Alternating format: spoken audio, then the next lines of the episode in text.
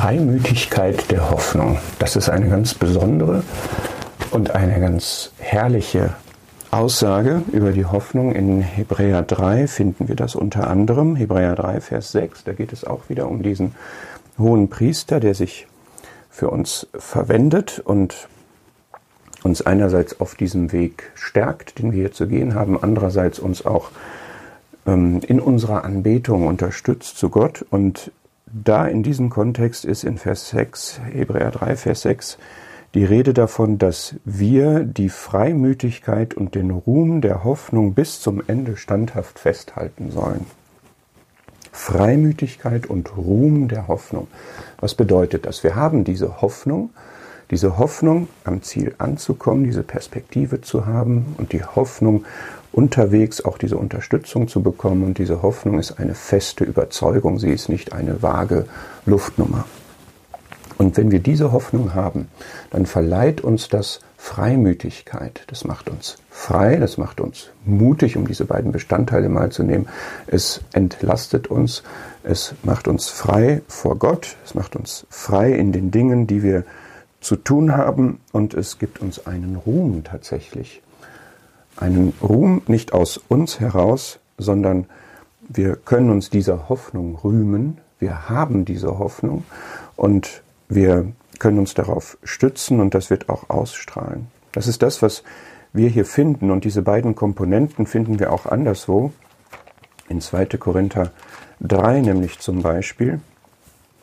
Da wir nun, 2. Korinther 3, Vers 12, da wir nun eine solche Hoffnung haben, so gebrauchen wir große Freimütigkeit. Das ist doch stark.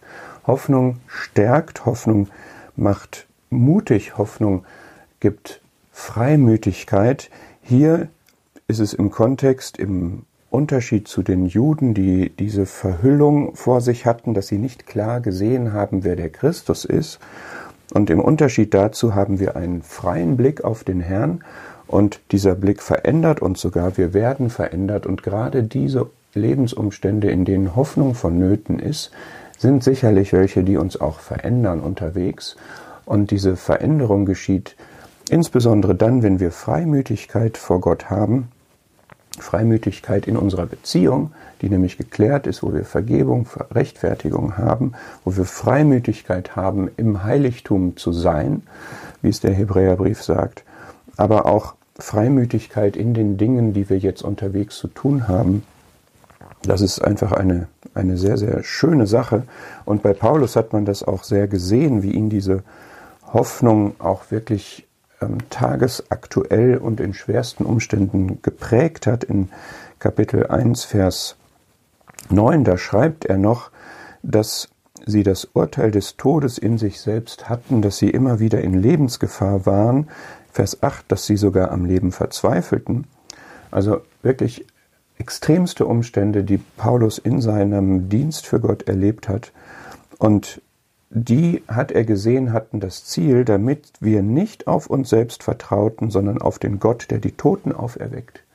Ja, sie haben einen Gott, der selbst in den extremsten Umständen eine Lösung hat, nämlich selbst dann, wenn man tatsächlich sterben muss, was für einen Christen genauso möglich ist wie für jeden anderen auch, dass er, dass sie dann einen Gott haben, der die Toten auferweckt und dass der, dieser Gott, der sie von so großem Tod errettet hat und rettet, und auf den haben, sie unsere, haben wir unsere Hoffnung gesetzt, dass er uns auch ferner erretten wird.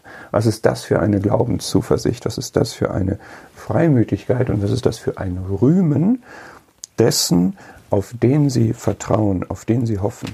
Das gleiche haben wir im, im ersten Petrusbrief in Kapitel 1, Vers 3. Da ist auch die Rede, dass wir wiedergezeugt wurden zu einer lebendigen Hoffnung durch die Auferstehung Jesu Christi aus den Toten. Auch hier haben wir wieder dieses, diesen Kontrast. Es gibt Tod, es gibt Sterblichkeit und wir haben aber eine lebendige Hoffnung, die uns da raushebt tatsächlich. Ja, wir sind nicht auf dieser Ebene, dass wir den Tod zu fürchten haben, sondern wir haben eine lebendige Hoffnung und die wird uns inhaltlich vermittelt durch die Auferstehung Jesu Christi aus den Toten. Wir haben eine einen Beleg und wir haben einen Beweis dafür, dass unsere Hoffnung tragfähig ist, weil Christus aus den Toten auferstanden ist, woran wir ja jetzt gerade in den nächsten Tagen auch denken. Und da wird werden wir von Petrus aufgerufen in Vers 13, dass wir die Lenden unserer Gesinnung, also den Sitz unserer Kraft, unserer Gesinnungskraft, unserer Ausrichtung, der, der Festigkeit unserer Ausrichtung, dass wir das umgürten sollen, befestigen sollen, nüchtern sein sollen, also besonnen sehen sollen, wie die Realität ist, nämlich dass die Realität sich nicht auf das ähm, Außerweltliche hier beschränkt, also das, was, was um uns herum ist, sondern das zur Realität gehört, dass es diesen lebendigen Gott gibt, dass es diesen Christus gibt, der auferstanden ist und dieser Christus ist in mir die Hoffnung der Herrlichkeit und dass wir in dieser Verfassung, in dieser Haltung hoffen sollen, und zwar völlig hoffen sollen auf die Gnade, die wir erleben werden, wenn wir dann entrückt werden. Das ist immer die Perspektive der Hoffnung, die aber ausstrahlt in das Jetzt. Und ich möchte schließen mit zwei Stellen aus dem Römerbrief, aus Römer 5. Ja, Nochmal zu dieser zweiten Komponente. Wir haben gesehen in Hebräer 3, wir haben eine Freimütigkeit der Hoffnung und wir haben einen Ruhm der Hoffnung. Und Paulus schreibt das hier im Kontext, dass wir gerechtfertigt worden sind. Wir sind freigesprochen von der Sünde durch den Glauben, aus Glauben und wir haben jetzt Frieden mit Gott. Das ist die Grundlage unserer Freimütigkeit. Und zwar haben wir diesen Frieden durch unseren Herrn Jesus Christus. Und wir haben mittels des Glaubens, so sagt Vers 2, auch Zugang zu dieser Gnade, in der wir stehen. Gnade ist das Fundament unseres Lebens, unserer Beziehung zu Gott. Und wir rühmen uns in der Hoffnung oder aufgrund der Hoffnung der Herrlichkeit Gottes. Die Herrlichkeit Gottes, die wir im Vollmaß einmal erreichen werden, an der wir jetzt teilhaben durch den Glauben, geistlich betrachtet. Und das ist das, dessen wir uns rühmen. Das ist das, was, ähm, was auch ausstrahlen wird und das ist das, was uns vergewissert, was Paulus dann weiter schreibt. Ja, wir haben Trübsale, wir haben Not, wir haben Drangsal. Das ist ein Teil des Lebens und das bewirkt Ausharren, das Ausharren bewirkt Bewährung, wenn wir aushalten, wenn wir durchhalten, dann bewähren wir uns im Glauben und die Bewährung bewirkt Hoffnung in Vers 4. Und die Hoffnung, und das ist so schön und damit möchte ich schließen, ja, die Hoffnung beschämt nicht.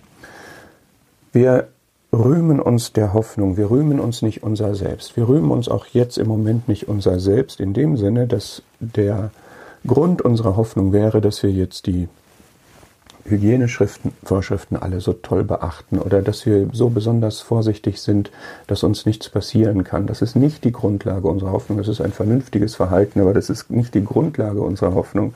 Die Grundlage unserer Hoffnung ist Christus, der in uns ist, die Hoffnung der Herrlichkeit. Und das ist das, die eine Seite von wir rühmen uns der Hoffnung, wir rühmen uns nicht unser Selbst.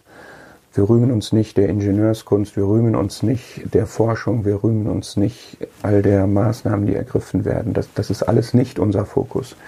Wir sind aber auch nicht ohne Hoffnung. Wir rühmen uns der Hoffnung.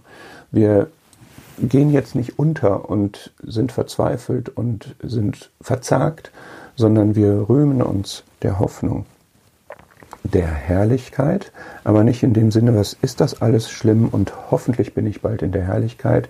Ja, das ist schlimm, aber die Hoffnung strahlt aus in die Gegenwart, jetzt in mein Leben. Und die Hoffnung, die beschämt auch nicht. Das ist hier die Aussage denn, und das finde ich so schön, denn, es kommt jetzt ein denn.